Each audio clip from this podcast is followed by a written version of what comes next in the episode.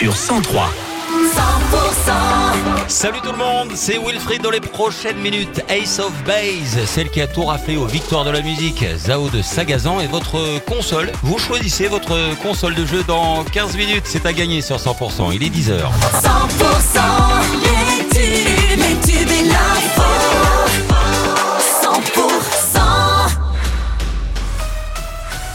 L'info 100% avec Pauline Chalère. Bonjour Pauline. Bonjour Wilfried, bonjour à tous. À cinq jours du salon de l'agriculture, la colère est toujours là et l'attente vis-à-vis du gouvernement est très forte, a déclaré ce matin le président de la FNSEA à la veille d'une réunion avec Emmanuel Macron.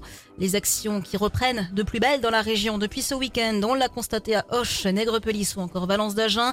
La coordination rurale du Gers euh, qui appelle à un convoi interrégional demain mardi avec un premier point de rassemblement dès 8h à Villecontal-sur-Arros. Le convoi de tracteurs s'élancera ensuite en direction de Pau en passant par Tarbes.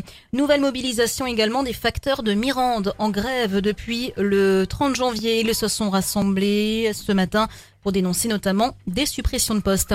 Le trafic ferroviaire va reprendre très progressivement ce matin. Sur la ligne Toulouse-Montauban, le trafic ferroviaire a été interrompu entre Montauban et Montbartier.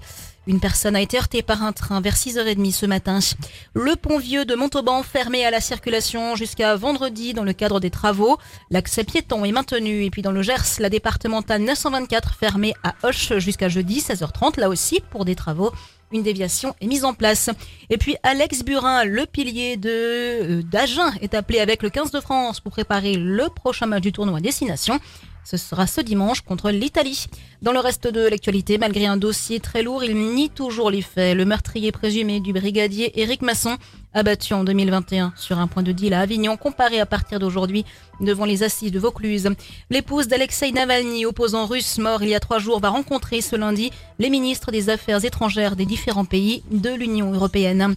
Et puis retour en France, le ministre de l'économie a annoncé que la France allait faire un effort immédiat de 10 milliards d'euros d'économie. Bruno Le Maire a également revu ses prévisions de croissance à la baisse pour 2024, mais promet